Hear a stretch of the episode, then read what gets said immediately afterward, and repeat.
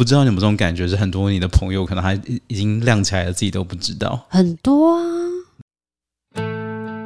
有一好没两好，有快乐就有悲伤，尝过百味的日子，体验人生大小事。你现在收听的是《求之不得》。Hello，大家好，欢迎大家收听《寻星计划》。新年到了，我真的很感动。我今天 Podcast 可以录到这么久，我自己都觉得很不可思议。非常的感谢，在年底的时候呢，有马克呢，就是提供了借我的一个录音器材，然后还有就是兜兜转转，有很多的朋友呢也想说啊，小球这么可怜啊，要自己录啊，那不如我就借他，都借来借去呢，有麦克风啊，有线材啊，然后还有耳机啊，然后我们就刚好拥有了工作室的公社，不要浪费它，所以我们就可以。录完就是这一季的所有的 Podcast 节目，然后今年呢，二零二四年的新年新希望，因为今天是一月三号播出嘛，不知道大家呢前两天过新年的时候有没有去 Party 啊，或者是去看一零一的烟火啊，或者是去看什么样子的演唱会？如果我记得没有错的话，今年我是没有演出的，好可怜哦。那不管。就算没有演出呢，我们新年还是要怀抱着新希望，要先祝大家新年快乐。在祝新年快乐的这件事情呢，同时有一件很重要的事，大家新年的时候不是都会计划满满的嘛？什么我要减肥啊，我要拥有一个新的目标啊，或者是我要做什么 A B C D F G 的事情？怎么样做目标才会达到？或者到底要不要设定一个目标？或者是要怎么样设目标才可以达到一个平衡？我告诉你，我邀请了一个我觉得他非常厉害的人，他是我之前在。应该是说。呃，我之前呢，就是去看了他的一个影像记录，然后就觉得哇，这个一个算是公司吗？我不太确定。先讲他是公司啊，反正他等下会出来反驳我。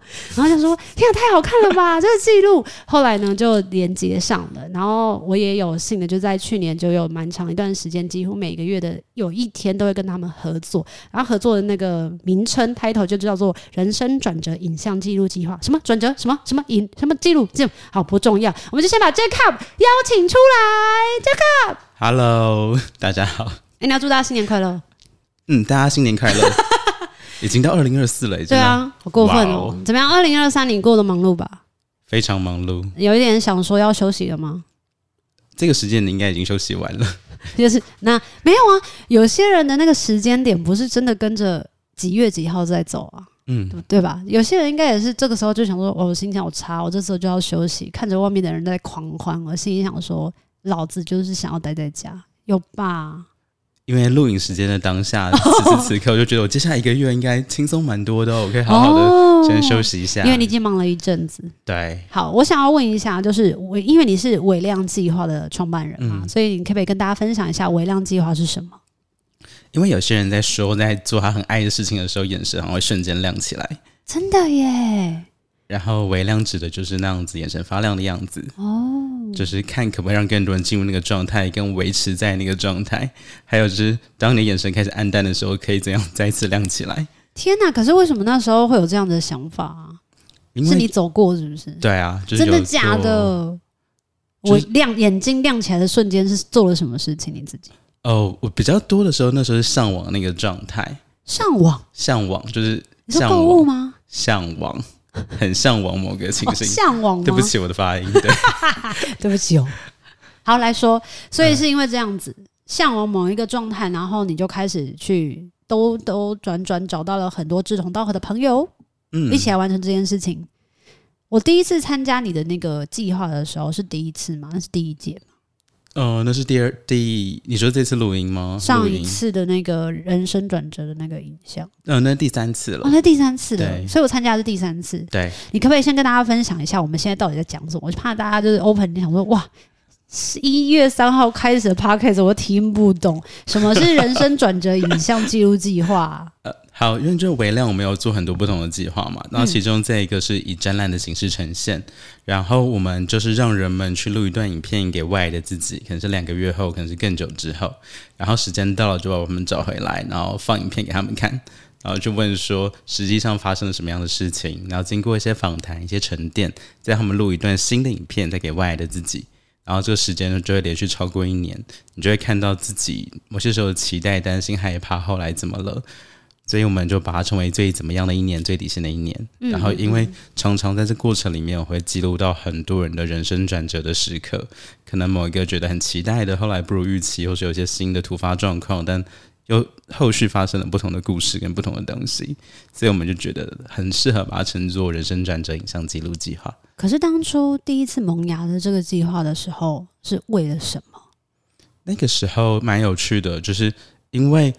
微量很多在做的事情就是跟 life coaching，就是在陪人思考人生有关，嗯、所以从以前就听过很多不一样的故事，也陪伴很多不一样的故事。嗯，然后我们那时候在想说，如果我们要把这样的一个主轴去记录下来的话，可以用什么样的形式？哦，然后觉得好像和未来自己说话，跟你去面对没有太久以前的自己的那个样貌，嗯，的组合会很有趣。嗯嗯嗯，对，我觉得我那时候看到最震撼的是，因为。有些人他已经是可能已经在那种不能讲市面上，就是已经是有头有脸的人，然后他也有他自己的品牌，所以在做一些事情的时候，他你在影片里面看到他的转折，跟他想要做的达到的目标或什么的，还有包含那个时候我记得是跟饭店合作，所以就是在一个小小的房间里面，然后布置，然后布置那个人的样子。的氛围，然后放着他的一些过往记录的影片，就觉得很感动。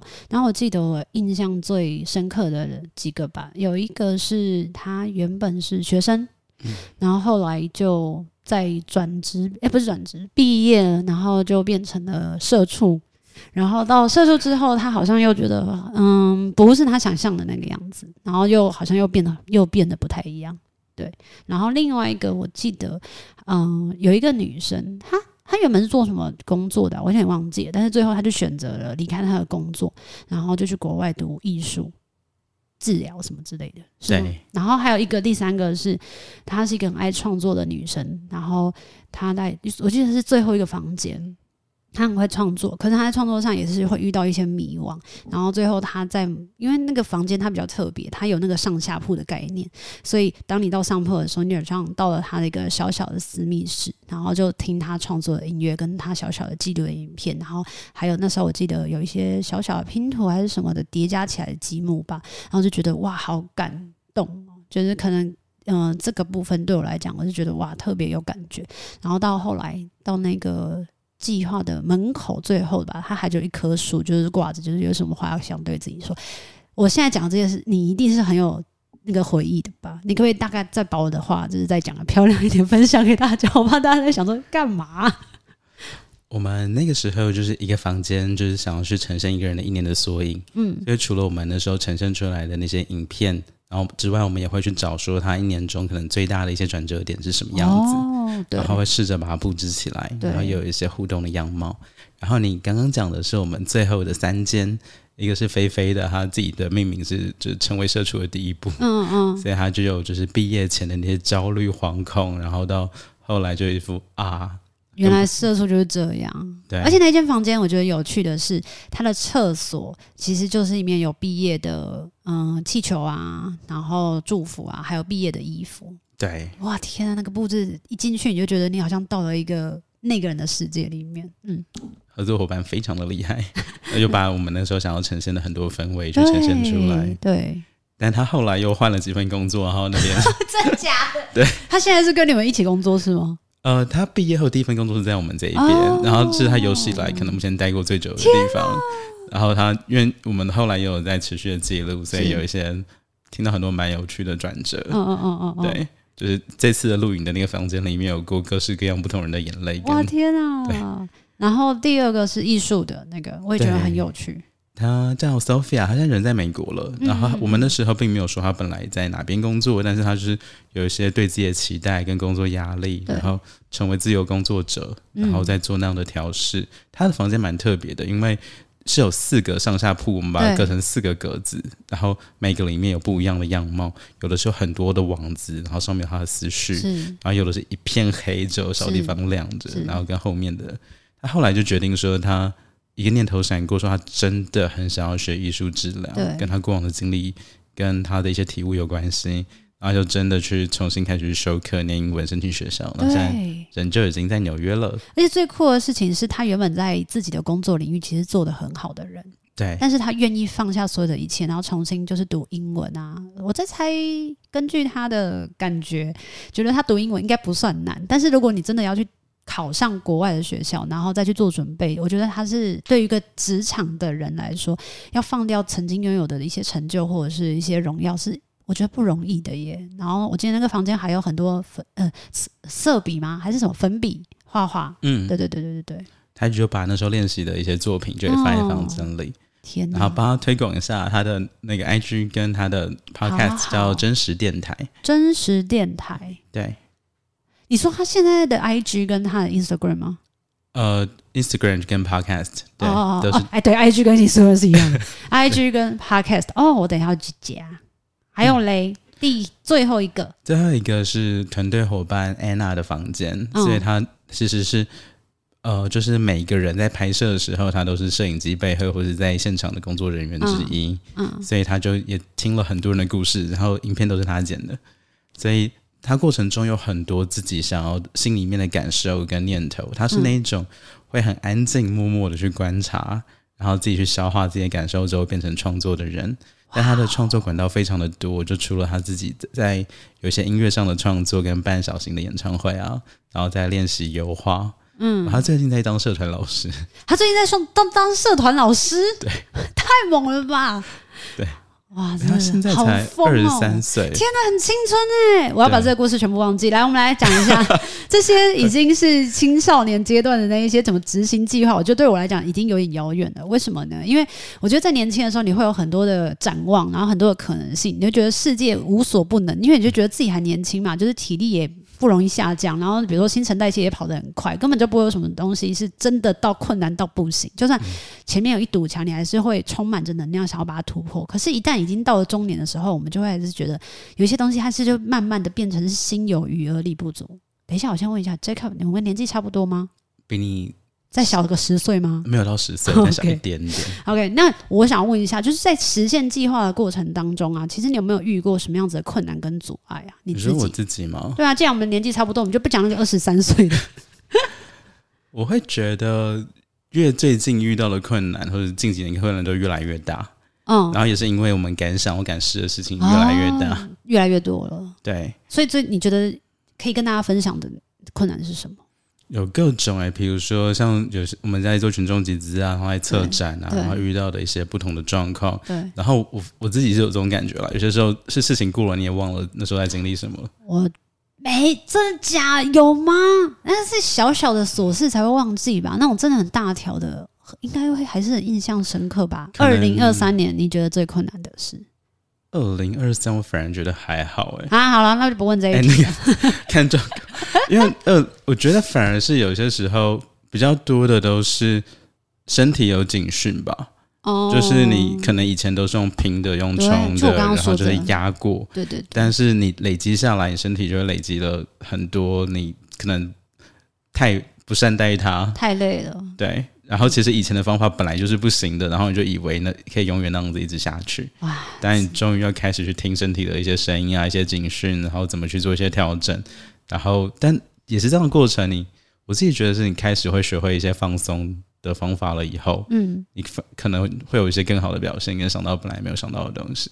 所以你真的有让自己放松下来吗？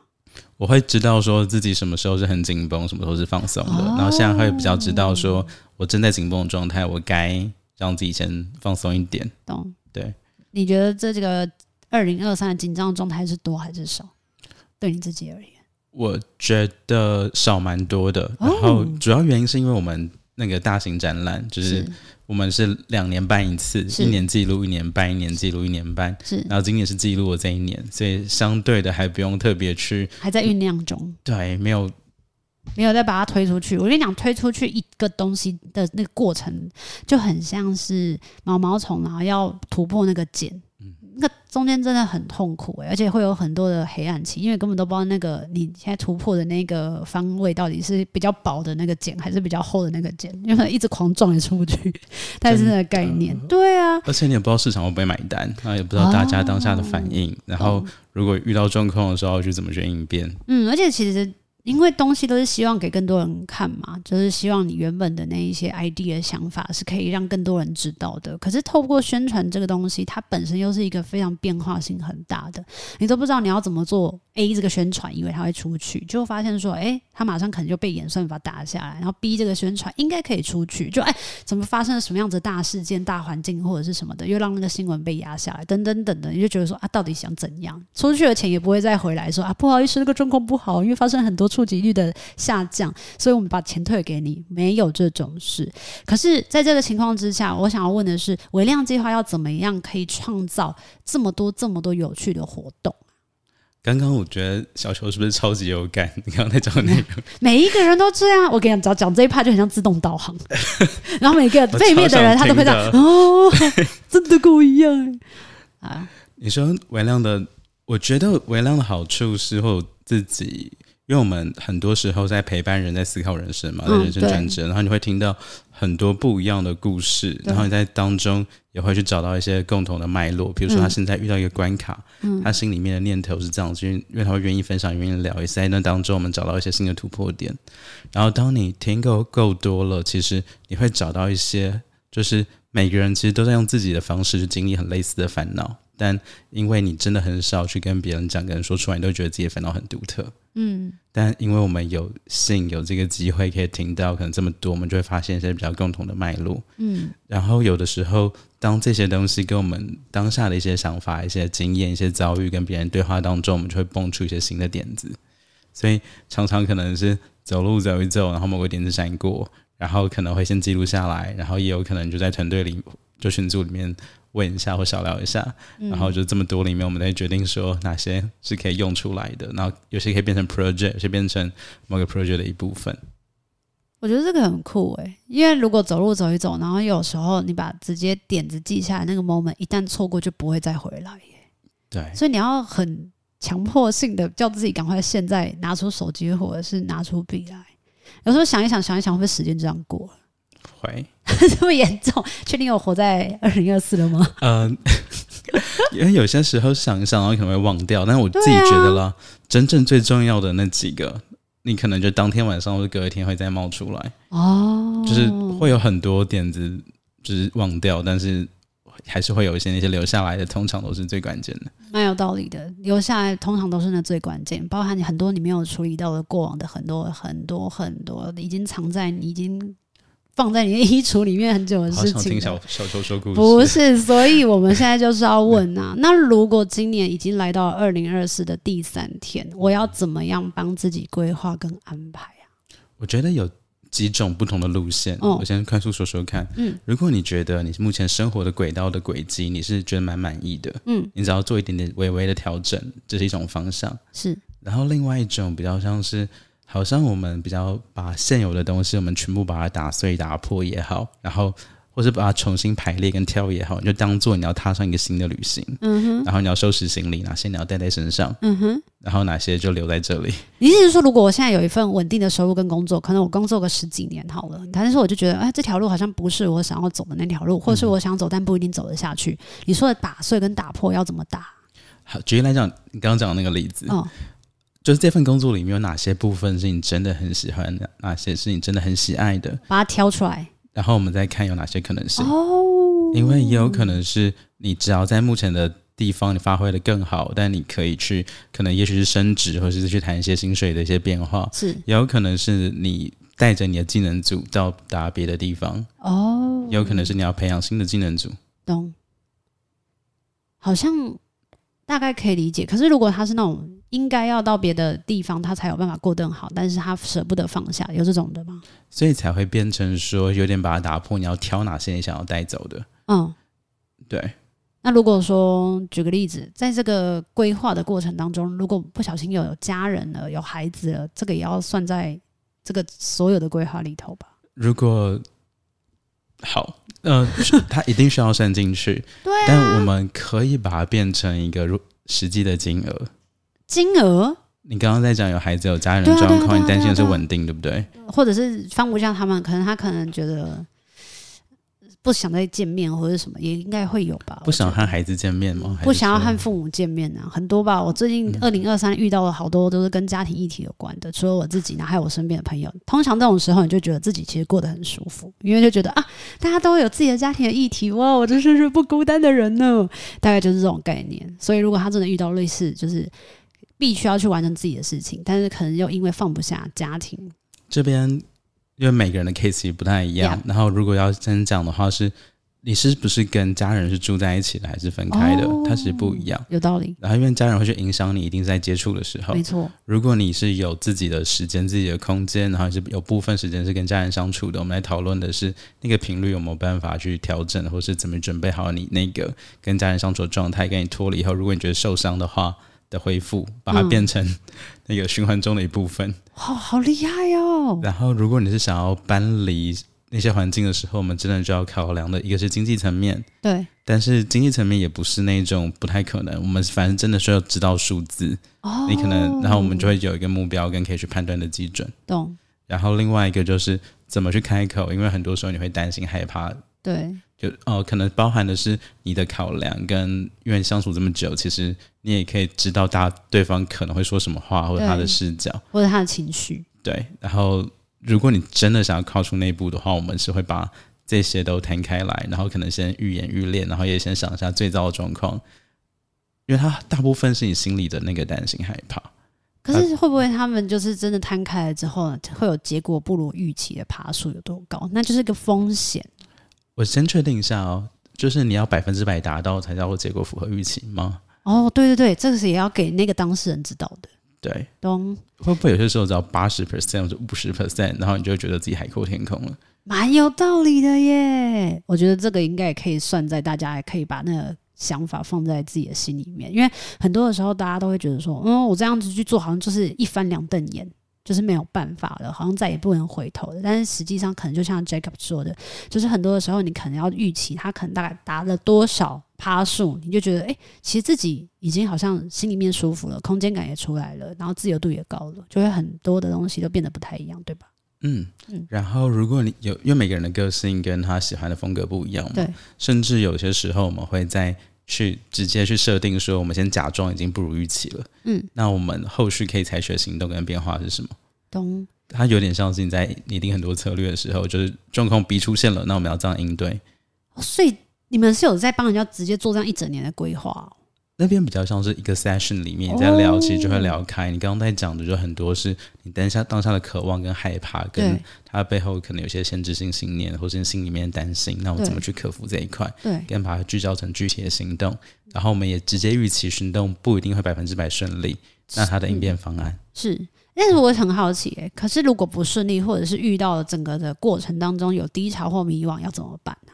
我觉得分几个，有一个是我们有可以先用一些当下的调整，可能是呼吸，或是环境，嗯、或者是你的知识，嗯，可能就可以做一些变化了。嗯，先把你脱跳出那个很无助的状态，然后你想到的点子跟你想到的念头会不一样。嗯，然后另外一个是，当你还没有踏进那个泥沼、那个混乱的时候，嗯，我们先留一些话给自己，留一些话给自己，就像录影当中那种在玩的，就是。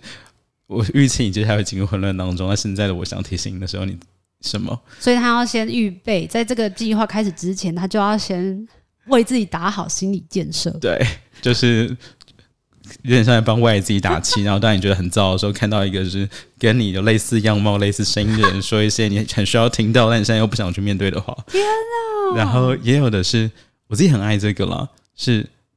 先请你去回想一个你展现出勇气的经验跟故事，嗯，因为我们每个人其实都有过，可能在学生时期，可能在最近，嗯，然后是把你对于勇气的定义写下来，是，然后当你觉得很挫折，或者你说遇到状况的时候，问问看，就根据你自己对勇气的定义，你会怎么做？懂？哇，我觉得这是一个很大的做，应该什么？要花很大的心思跟力量去做的事情。因为比如说我这样子做完，然后可能会遇到低潮，我还要想尽办法把自己拉出来，那感觉不是一个轻松的事。而且我们如果已经到了现在这个年纪，离开了校园生活已经这么久了，他感觉又不常练习，你知道吗？所以如果我想要问，当然我规划了之后，我要怎么样可以做到不半途而废？我想问你哦，就是不要问我，怎么会是问我呢？对不起，是听众讲的。好。问他，问他，问问这个听众，来，我帮这个听众提问。他说，做了规划之后，要如何不断途而废？因为就是有不同风格，有的东西是你定了，你就一定要完成，但其实这种事情没有真的这么多。真的哦。对。比如说每个月要缴的贷款。呃，那个可能就是一定要完成，但有人会把这当新年目标。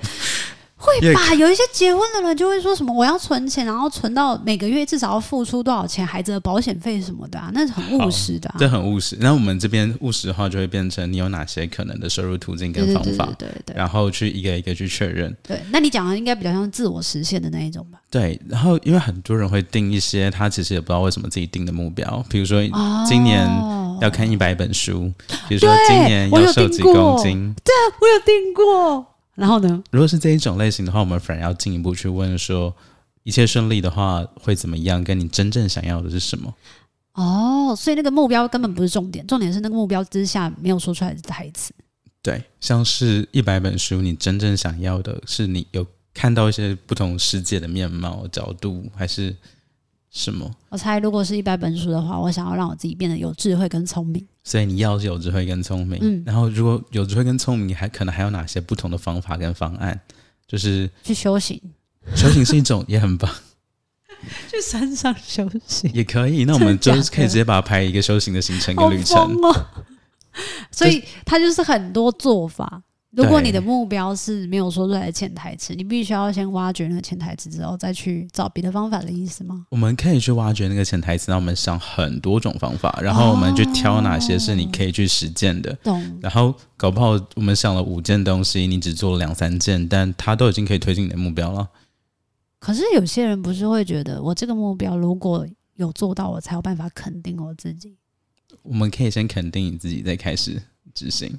你说大家可以先肯定自己，再开始执行他想要的目标。嗯，为什么？什么意思？怎么倒过来说了呢？我问你哦，就是你肯定自己之后，你是不是会有一种更有信心、更有力量、更可以推进的时候的感觉？哦、那我们如果用这种感觉去真的去执行你的目标，会不会整个的成功度或是提高了？感受是不是都会更好？可是有一些人或大部分的人，在这个社会里面要有自信，不是那么容易的。有什么方法可以让他真的比较有？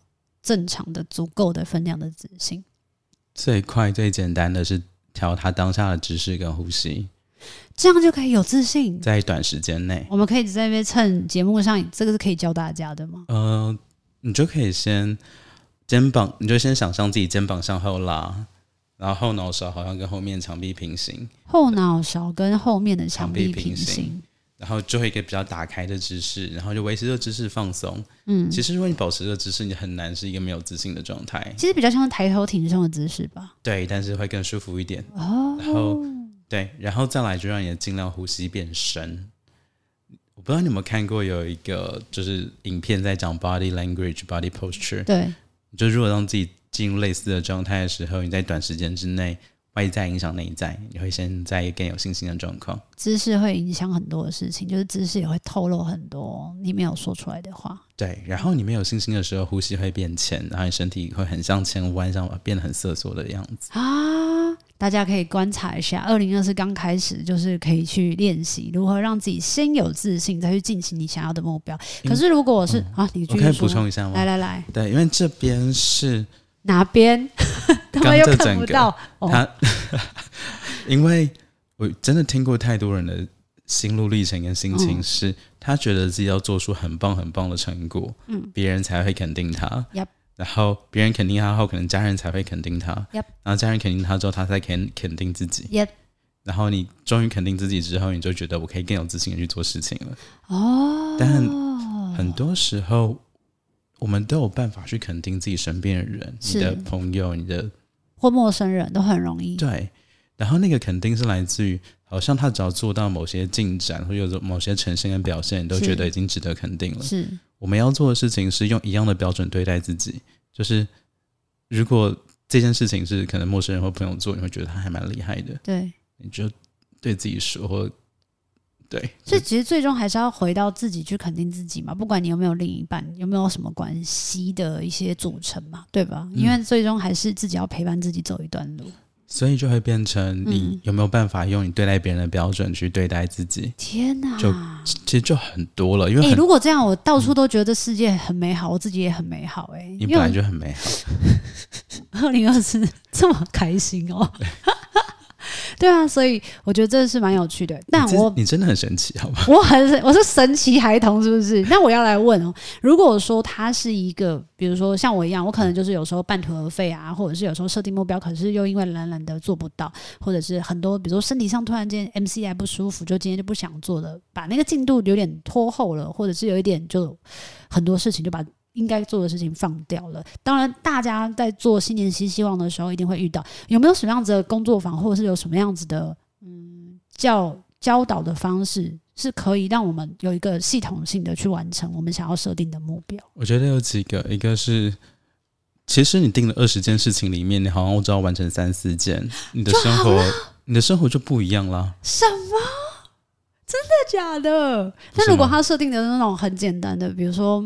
嗯，所以一周看一部电影，这样也会生活不一样。会不会其中一两部电影，嗯、因为你看电影的目的是什么？就回到那个哦，是你觉得是放松的吗？如果你一周就是让真自己好好放松一下，是，是或是你一周你真的吸收了某些你本来没有想过的东西，是，或是比如说有人二十件目标里面有一个，也许是去某一个他期待很久的旅行，哦、他去了之后就差很多了。哎、欸，蛮有道理的耶。因为很多人都会说，你设定了一些小小目标，比方可能我去年去了北欧，然后这个去看极光这件事情是从小到大会有一个其中一个很想要去的一个目标，可去的时候也觉得很棒很棒，但我才其实没有想过说这个很棒很棒的感觉，它可以影响我多深。但我回来台湾，或者是我跟大家分享我去极光的时候，然后遇到的不管是有同圈子的人啊，或者是一般的朋友，他们都会有一种。你怎么可以去？你很有钱，我这辈子都很想去那个地方，但我不能去，我没有办法去，我要工作，或是我要什么家庭，叭叭叭叭叭。然后我就想说，哦，可是去好像也没有很难，我也没有花很多钱，大概是那种感觉。所以我觉得去了之后，其实反而会觉得有很多的视野都变得不太一样的，只是不知道它会影响多久而已。我想问一下哦，阿里公公，你二零二三年你帮自己设定了多少目标？我没有设定什么目标。Okay. 我就希望我好好活下来而已，但是我活下来，我来到二零二四，耶！哎，我手这么短，打不到。对，但对啊，就像这样子。然后你光是可能看极光这件事情，就搞不好你今年完成一个目标就已经够了，天，对吧？哎，被，我应该在二零二三录哦，对，我应该在二零二三播放这一集，因为我就会觉得哦，我二零二三其实完整了我自己，哎，有一部分是这样，当然还是。不是真正百分之百完整就可以成仙成道，但我觉得就是每一年其实都不一定要。我觉得听完这一集比较像是每一年不一定要设定一个，或者是十个、二十个、三十个、一百个的新目标，比较像是你可以好好的踏实的先去了解你到底想要什么。我觉得这反而才是目标后面的最终极目标。你觉得对不对？就是刚开始你没你讲任何目标都可以先暂停一下，去想说你背后真的想要的。嗯嗯嗯对对对对对，最后的那个动机是什么？想要达成的是什么？没看见的是什么？其实有时候一些小小的东西，就会让你觉得，其实你生活当中已经做到了，你只是没有做到肯定自己这件事情。你们会有工作坊还是什么的活动，让大家就是想要更加的去了解自己的时候，或者是想要去训练自己的时候，是有办法协助他们的吗？我们就终于要再开始办一些工作坊了。然后什么叫终于？之前都不不不办的吗？我们之前有一段时间很常办，然后可能，哦、然后因为某一年就是我好像一开一一一开始就办了十场新年目标工作坊，然后就不想办了，太多了。然后那时候也是遇到疫情，然后我们就给自己更好的借口，不办实体活动。哦，所以接下来会有可能一些终于要开始，可能线上工作坊，或者我们再看有。也许微量的实体活动都会再次开一张，所以这些工作坊它有没有可能就是在一月的时候也有开，然后就教大家如何设定一些新目标、新希望这种的？会的，会的。哇，这真的是人生教练呢，需要陪你走一遭。就是这一年的，我记得我那时候，哎、欸，所以我们我们录的也会在二零二四年播放吗？会啊。我跟你们大家说，就是我在二零，我们是几年看了你的那个。你是嗯、呃，是去年啊，就是二零。我是说，我先我录的是去年嘛，但是我看的应该是前一年还是二零二二年看的，然后二零二三年整年的记录。二零二二年的时候，就是我去看了刚刚我在开头 opening 分享的就是我觉得很感动的那个展览。然后在二零二三年的时候，他们就说：“哎，还是我们来做一起做一集跟我自己相关的一个记录。”那时候心里想说：“哇，有人帮你做记录，感觉是一件很酷的事情。”而且其实我原本想象的是，我二零二三年应该会过得很愉悦、很快乐。就是原本想象的是，还我家人还没有出车祸的时候，所以我就想说，应该还有很多可以分享的吧。我觉得人生当中很多开展跟正能量，就是我想要给大家，就没有。二零二三过这么惨，嗯，Jacob，你要不要分享一下在录我的时候，目前为止的心情转折？从你的眼光在看我的话，我会觉得是你上上次跟上次的差很多。上上次跟上次，上上对，哦、因为你上上次就真的很惨，然后你就带着毛毯，然后带着一颗陨石来录，然后就说你要握着给自己一些力量，然后在镜头前面泪崩，然后上一次就是一个神清气爽，一个如此美好，或是。的感觉，但不对啊，不是只有上上次跟上次啊，我们也录了两个月，哎，一个月一次了。你这一路走来的过程，你还看到了什么？除了就泪崩到已经神清气爽，还有真的可以说的吗？可以吧？现在一月三号嘞，跟大家分享。大家如果真的有机会，等他们展览出来，就赶快去看。就是因为因为你有在经历跟面对很多跟家人间的主题跟议题，然后也有你自己对音乐，然后对于可能是就慢慢听工工作室的一些各种的规划，然后有一些是照期待走了，然后有一些各种突发状况，然后有一些你很想去面对，但是不能说或者是卡在那边的声音，然后他都用不同的方式在影响着你。没错，好像就是每次在录影的时候，会有一些片段开始冒出来，开始冒出来，开始冒出来。哦。片段是什么意思？你是说自己的脑袋的小小回忆吗？呃，是对你来讲可能是小回忆，但是因为对我在拍摄跟记录的时候，是都是我第一次听到跟看到这些资讯跟讯息，所以就是觉得好像这边又露出一些线索，那边又露出了一些天呐的感觉，好有趣哦！这个计划它除了就是可以每一年的被记录之外，它有没有可能是别人是自己为自己做记录？可以啊，就是我们其实每年每次展览的时候，我们都有试着想推广，让大家自己可以去做这样做这样的记录，就是甚至有做了那种简单的 PDF，然后里面有过程，嗯，跟执行的方式，嗯、但我们不知道有多少人真的。可以宣传一下啊，就是如果他们要做的话，大家可以就是透过这一次的展览，还是会跟大家分享一下他们到底要如何自己帮自己做一整年的记录。我觉得这个记录是可以。跟那个你刚刚说可能一月会开的那个工作坊什么的，是可以绑在一起的耶。好的，我们会把它绑在一起，对，没有问题。马上下了一个很大的压力给他。那人生教练之所以为人生教练，就是为了要看到每一个人眼光闪闪发光，在做自己热爱的事情。我觉得这就是为什么当初 Jacob 他会创造了这个微量计划，然后就希望让每一个人真的就去做自己真的很热爱的，因为很多的事情是骗不了人的，尤其。一是你的情绪跟你的眼神，就是你如果在做自己很无聊的事情跟工作的时候，你那个眼神简直就是呆滞死。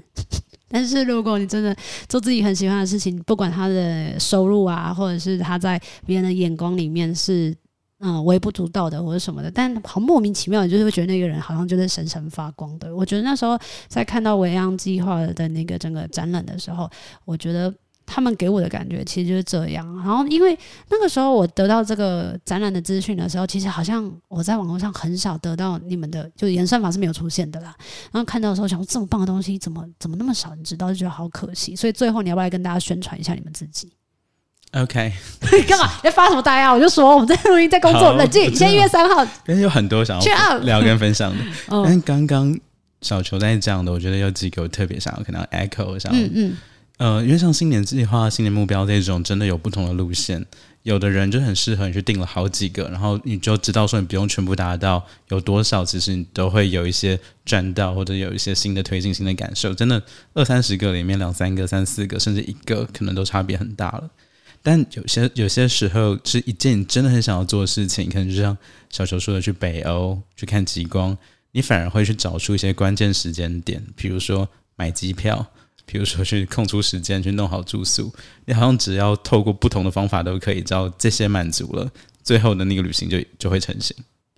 然后也有可能就是一年只做一个大型的或者你觉得很大的改变，然后你把中间的那些关键环节要素挑出来，嗯，然后看你怎么样用属于自己可以做到的方法去达成，嗯。这也是另外一种。是，当然每一步都有不同的方法，也都可以有变数，但它最后会是一个你知道可能蛮值得期待，或者是产生未知的结果。好酷哦！然后刚刚在讲到热情那一块的时候是，是有些人是期待有热情，有些人真的很有热情，但我们在微量也遇过蛮多的是，其实你已经没有热情了，又想要在大家面前假装很有热情，然后那是呃可以撑一段时间，但后续会蛮可怕的。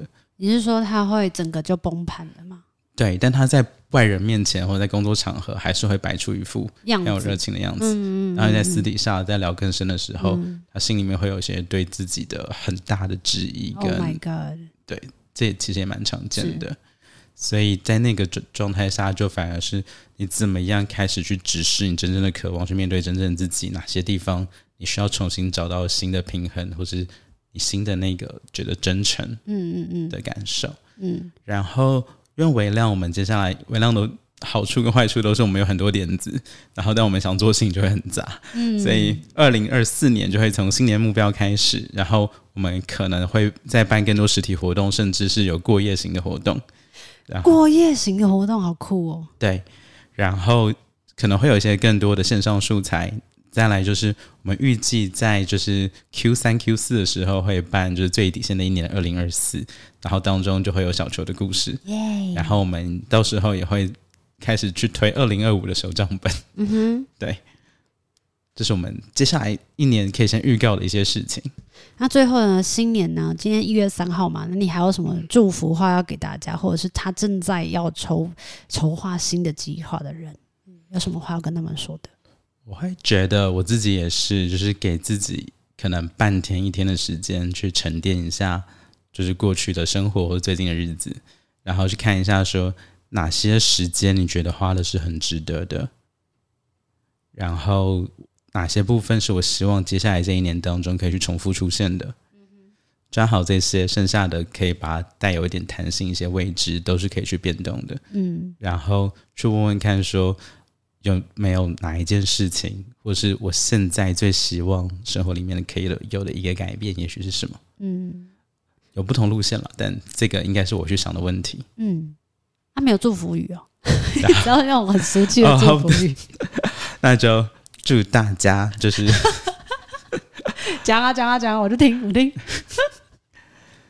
祝大家在二零二四可以去发现一些没有发生过的事情，然后可以去。看见自己的光，嗯，那也许你会觉得整个世界是在发亮的。哇，我觉得这一集就是。因为我今天我们是第一场录音，所以我相信就是我们两个，因为在二零二三年底录二零二四的第一集，我觉得那个状况比较像是有点，就像艺人要拍夏天的服装，但他现在冬天拍那种概念的感觉，就有点有点怪怪的。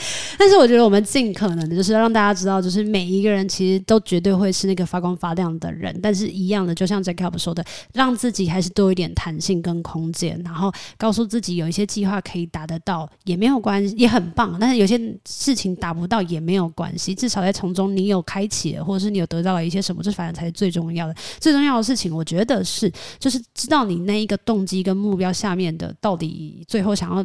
呃，想要得到的到底是什么？因为有可能拉拉拉拉到最后回去了，其实你只是想要得到家人的一句关心跟肯定。我觉得，哦，那你就想说，怎么会这样？那我绕了一大圈，到底在干嘛？生命到底在在说些什么样子的话？这些需要花你更长的时间去摸索的。所以，如果嗯、有很多的朋友可能就像 Jacob 刚刚也有提到的，嗯、在外面表现很热情，但是其实自己已经快要已经腐烂到一个不行的时候。我的建议会是给自己很长的一段休息的时间，因为在那段休息的时间就有点像那个，你知道吗？以前课本不是讲说什么种土种种植物种一种种一种，然后太长去操它，那个土地养的所有的养分都会消失，所以要让它休根。长大了之后才会发现有很多的道理，其实都是在课本里面早就有的，只是那些隐。会的说没有说出来的话，没有分享的知识，其实只是最后变成了我们简答题里面的功课，或者是简答题里面的一些选择而已。我觉得其实还有更多很深的东西可以值得大家去了解跟探讨的。当然，谢谢大家的收听，喜欢这一节朋友们呢，请勇敢的按下订阅，跟上 Apple Podcast 留言，加上五颗星星。今天是新年新希望，一月三号，这应该。得按了吧？如果你有听到这一节的朋友，不是，也是希望是希望我们的这一次的 podcast 可以有很多人的分享这些好听的一些故事，然后还有这些知识啊，或者是这一些大家的经验，因为对我们在录音的人来说都是非常大的支持跟鼓励。当然，当然，如果你有余裕的话，就是愿意赞助跟抖内我们的节目的听众朋友们呢，对我们来说也是非常大的一股动力跟能量，让我们持续的有勇气邀请更多的来宾上节目，请他们喝，就是我在工作室为他们泡的咖啡。讲起来我觉得很害羞。总之就是可以延续节目的寿命。再次谢谢 J。考上节目聊聊，期待你的工作坊新目标，还有新计划，还有我也很期待我的人生转折那个最底线的一年的那一个计划。然后就祝福大家，我们要说新年快乐，新年快乐，拜拜，拜拜。有一好无两好，有老瓜嘛会老烂。没尝过百味的日子，至少有体验一些事。如果有什么过不去的事，别太计较，求之不得。我们下次见。